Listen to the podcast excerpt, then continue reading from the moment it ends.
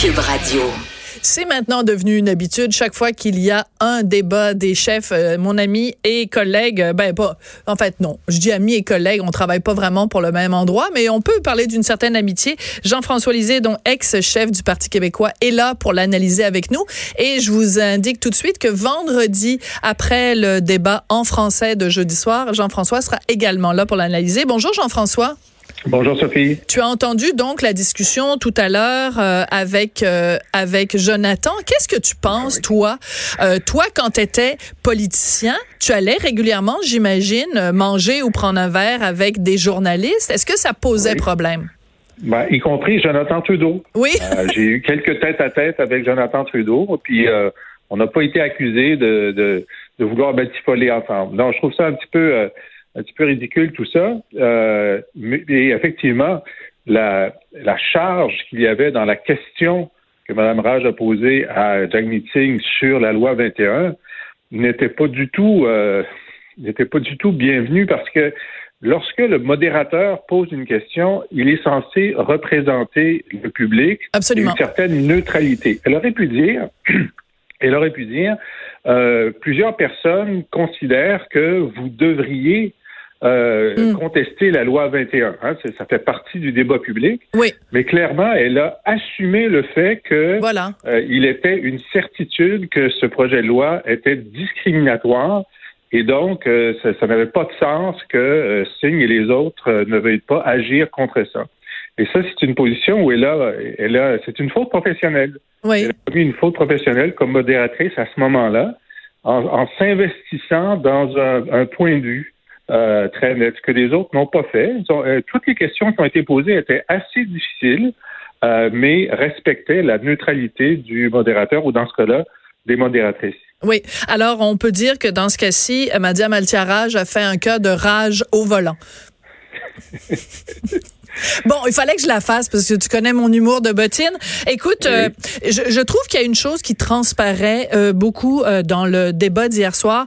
Bon, Mathieu Bock-Côté, on le sait, on connaît sa ferveur nationaliste, indépendantiste, etc. Euh, mais quand même, il a regardé le débat hier et quand le débat s'est conclu, il a dit mais je, je me reconnais pas, c'est pas mon pays ça. Et je pense qu'il y a beaucoup de gens qui sont sortis du débat d'hier soir en se disant ben t'avais Yves-François Blanchet qui parlait des intérêts du Québec, qui défendait la loi 21, qui défendait euh, euh, une certaine euh, autonomie, tu sais à un moment donné, il a dit euh, euh, une nation déteste se faire dire comment quoi faire par une autre nation. Puis t'avais tous les autres autour qui étaient là en train d'accuser le Québec de, de tous les maux. C'était quand même assez évident que le Québec est une société distincte, là. Oui, on voyait, on, sentait ça très clairement. Euh, et, euh, et bon, je pense que François a fait le, maximum avec sa connaissance du français. Euh, ce qui n'a pas aidé le Québec, cependant, c'est Maxime Bernier. Oui. parce que, parce que Oui. lui aussi est un Québécois. Oui, c'est vrai. Et, euh, et franchement, euh, il, a, il a mal performé. Je veux dire, même, bon, je suis en Oui, désaccord mais à ce avec la compte-là- majorité des choses. À ce compte-là, Euh, Jean-François. Justin Trudeau aussi, c'est un Québécois Oui, théoriquement. absolument. Bon, ben alors. Oui, Oui. oui. Mais Maxime, c'est pire. Je veux dire, Oui. euh, euh, C'est un beau seron. était égal à lui-même. Oui. Ju- Justin a fait ce qu'il fait d'habitude. Je pense qu'il s'est bien tiré du débat. Mais on s'attendait à ce que Maxime Bernier euh, fasse mieux Mm. ses démonstrations. Euh, et lui, son travail, c'était de dire à sa base politique potentielle, je suis le vrai conservateur. Andrew Scheer Mm. n'est pas le vrai conservateur. Et ça, il a échoué à faire ça. Et euh, aussi, le moment où il a dit qu'il était le chef du seul vrai parti écologiste Oui. Et que la salle s'est mise à rire, mais pourquoi est-ce que tu dis une chose pareille? Ça n'a aucun sens. Et alors que le, le, le hasard l'avait beaucoup favorisé parce que c'était comme la star des dix premières minutes. C'est Mhm. lui qui parlait le plus dans les dix premières minutes. Et puis, euh, ben, il a perdu le débat dans les dix premières minutes. Il n'a pas atteint ses objectifs. Il faut dire que sa, sa pose de voix euh, n'est pas très bonne. Et ce qui fait qu'à chaque fois que deux personnes parlaient en même temps, ce qui est arrivé beaucoup trop souvent, c'est pas lui qu'on entendait aussi. Ça, ça ne, Ouais. ça ne l'aidait pas. Et c'est surprenant quand même. euh, euh, comparons, disons, la performance linguistique des deux. Euh, Maxime Bernier, qui a quand même été ministre à Ottawa, qui a été euh, donc député conservateur, se débrouillait beaucoup moins bien, j'ai trouvé, en anglais que euh, Yves-François Blanchet. Euh, tu sais, je veux dire, aucun des deux n'avait un anglais parfait. De toute façon, c'est pas mhm. nécessairement ça qu'on leur demande non plus. Mais mhm. euh, j'ai trouvé quand même que toute chose mutatis mutandis, euh, Blanchet avait un meilleur anglais que Bernier. Ben, c'est peut-être parce qu'il avait mieux euh, préparé ce qu'il voulait dire. Oui. Euh, ou en tout cas, en tout cas, moi, ce que j'ai trouvé de, de, de, désagréable au sujet de Bernier, c'est que il avait mal travaillé ses arguments. Mm. Euh, par exemple, sur l'immigration, ses premières interventions, c'était pour dire euh, bon, oui, c'est vrai, on est un pays d'immigrants, c'est une bonne chose, etc. Puis on, on attendait qu'il fasse sa démonstration que ben il y en a quand même trop selon lui et donc il faut les réduire pour telle telle raison. Ça a été très très long avant qu'il puisse faire cette démonstration là. Euh, c'est comme s'il se sentait sur la défensive et comme s'il voulait démontrer qu'il était un bon Canadien avant de pouvoir euh, faire valoir ses positions. Oui. Alors, il aurait fallu qu'il pense à une formule choc, comme par exemple François Legault en accepter moins, mais en prendre soin. Tu sais, je veux dire, c'est assez particulier quand même le débat qui a lieu hier soir parce que c'était un fouillis monumental. Et c'est drôle parce qu'on vit dans une époque où on dit, ouais, mais les les les, euh, les politiciens, la seule chose qu'on leur demande, c'est des clips de 30 secondes. Ce qu'on veut, nous, c'est pouvoir aller plus en profondeur dans un débat. Et on fait un débat où on ne leur donne que 30 secondes pour s'exprimer. Donc, ils n'ont pas le choix que d'aller justement vers des formules choc comme quand, euh, quand euh, Jack Meeting a sorti sa phrase You have uh, you don't have to choose between Mr. Delay and Mr. Deny. Vous êtes pas obligé de choisir entre Monsieur Delay et Monsieur Denny, parce que dans le fond, Scheer, il dit juste, euh, euh, euh, il nie en fait d'une certaine façon les changements climatiques, et Trudeau, lui, dit, ben on va faire quelque chose, mais euh, c'est d'ici 2030 ou d'ici 2050. Donc ça prend le sens de la formule pour une euh, un débat comme celui-là, et c'est pas avantageux pour un vrai débat d'idées. Ben, c'est qu'ils étaient six. Alors, c'est sûr qu'un débat à six, ça veut dire très peu de temps pour chacun. Euh, et c'est désagréable. Et puis, ils parlaient beaucoup l'un sur l'autre aussi. C'était désagréable.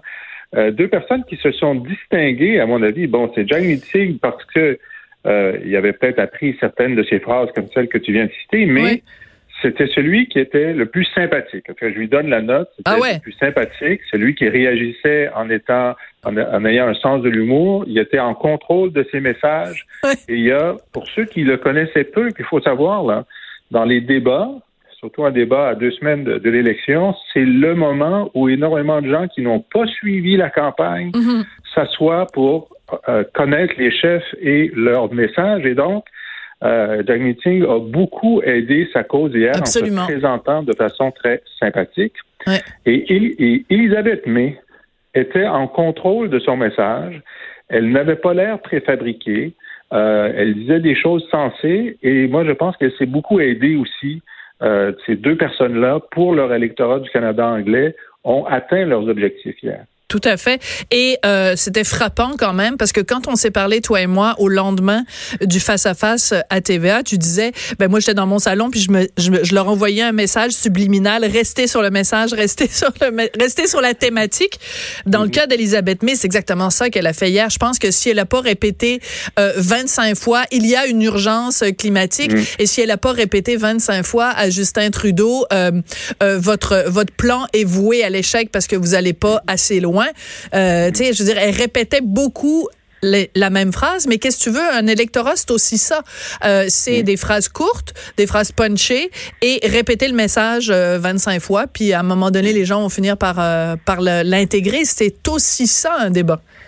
Oui, oui mais au-delà du message, elle semblait elle semblait authentique. Oui. Elle semblait authentique. Elle n'avait pas d'hésitation dans son message. Elle savait ce qu'elle voulait dire.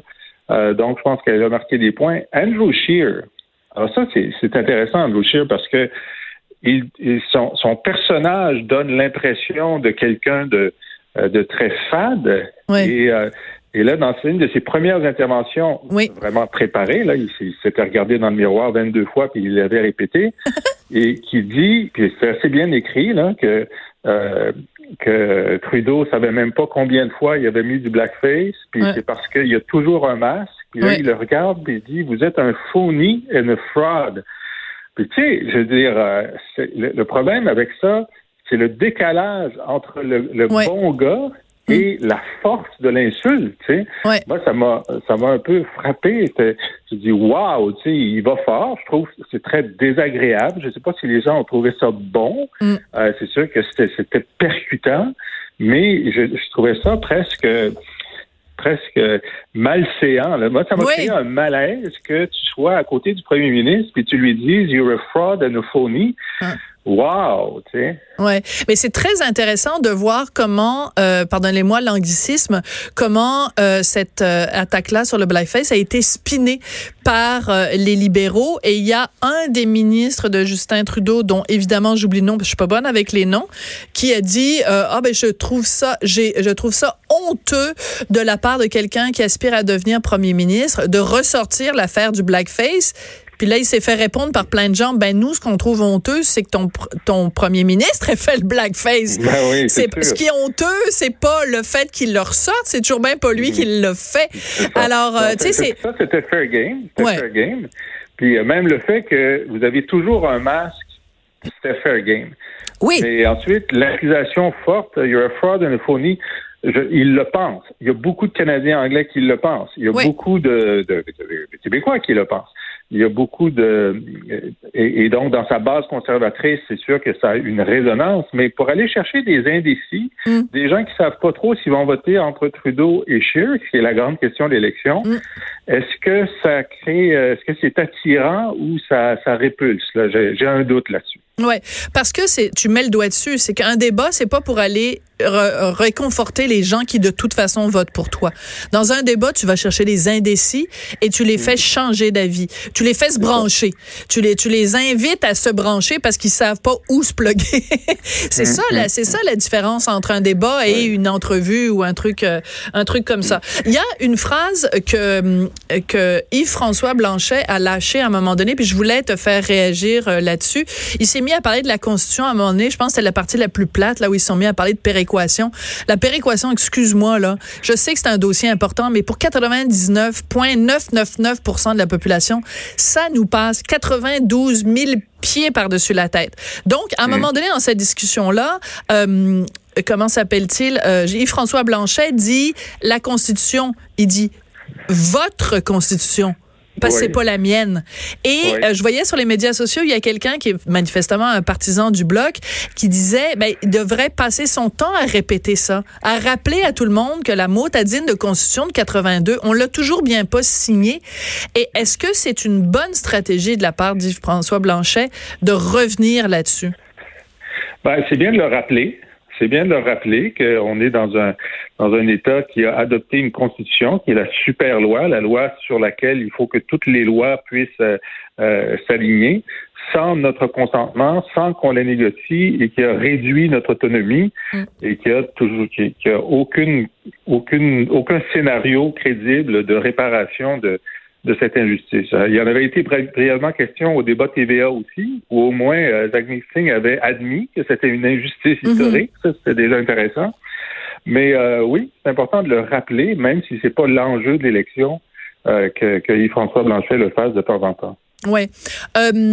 Est-ce que pour un pour quelqu'un comme Yves-François Blanchet, c'était à la rigueur, s'il n'avait pas été là hier, je veux dire, il va pas, il y a personne euh, qui a, qui a regardé le débat en, anglais à Saskatoon ou à, euh, je sais pas moi, au lac Louise ou à, au, Nouveau-Brunswick qui va se dire ah moi je vais aller voter pour le bloc québécois. C'est un, c'est un parti politique qui est là pour euh, faire avancer oui les intérêts du Québec, mais aussi qui a comme objectif ultime de faire l'indépendance. Alors, c'est, est-ce que est-ce que même sa présence est, est nécessaire, disons, est-ce qu'il marque des points en allant là? Ben, D'abord, il y a, des, euh, il y a des, des, des, anglophones au Québec qui sont des électeurs et qui ont donc accès là, probablement une des rares fois, à l'argumentaire du chef du bloc. Et il euh, faut dire que lorsque Gilles Duceppe, qui lui était en très bon contrôle de son anglais, oui. euh, faisait des débats en anglais, souvent il les gagnait. Et hmm. puis il y avait des moments où un bon euh, rappel, des, ça. Des, gens, euh, des individus, là, c'était pas une vague, des individus disaient ben moi j'aimerais ça pouvoir voter pour lui, dont Margaret Atwood, une année, qui avait, qui avait dit, tu sais, la, grande écrivaine canadienne. La servante écarlate? oui, moi, j'aimerais ça pouvoir voter pour lui parce que c'est le meilleur. Ah. Il trouvait que sa défense de la culture était, ah. était meilleure que celle des autres. Alors, Hey, quel bon rappel tu fais. Ben, c'est pour ça que c'est toujours intéressant de te parler, Jean-François. C'est pour des rappels historiques comme ça. Tu vois, j'avais tout à fait oublié ça, mais tu as tout à fait raison de souligner l'excellente qualité de l'anglais, euh, du, du, de la richesse de vocabulaire de, de, de Gilles Duceppe. C'est tout à fait vrai. Et ça montre bien aussi que de toute façon, à un moment donné, au-delà même du programme ou au-delà, on vote parce que le gars qui est là, là ou la fille qui est là, on la trouve sympathique, puis on aurait le goût d'aller prendre une bière avec. Tu sais, il y a aussi beaucoup de ça. Oui. Je dirais, fondamentalement, le, débat hier devait nous dire si euh, Andrew Scheer et Justin Trudeau allaient stabiliser leurs électorats mm. ou faire en sorte que les aiguilles bougent. Moi, je pense qu'ils ont stabilisé leur électorat. Pense que ceux qui pensaient voter Justin sont contents de Justin. Ceux qui voulaient voter Scheer sont contents de Scheer. Et donc, si rien ne bouge, on aura un gouvernement libéral. Et ça, c'est sans compter sur la journaliste qui est partie sur une chire. Et oui, mon deuxième jeu de mots poche de la journée, mesdames et messieurs. Je pense qu'on devrait faire sonner une petite cloche à chaque fois que je fais mon Ephrem. Merci beaucoup, Jean-François. Ça a été un plaisir. Puis écoute, donc, euh, tu as accepté notre rendez-vous. Donc, vendredi, tu viendras euh, à, Cube, donc, euh, sur nos ondes pour commenter le débat en français. Merci beaucoup, Jean-François Lisée, ex-chef du Parti québécois.